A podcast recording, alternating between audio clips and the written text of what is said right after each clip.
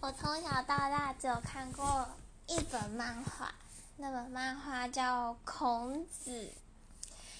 然后如其名呢，他就是在讲孔子的一生。然后那部漫画里面就是把孔子画超帅的，所以我一直就是觉得，就是孔子是一个是很有魅力的古人。然后殊不知在高中的时候，不是那国文课上面都会有古人的画像吗？我才发现原来孔子长得这么的不少女漫画呀，有一点瞬间破灭的感觉。但是如果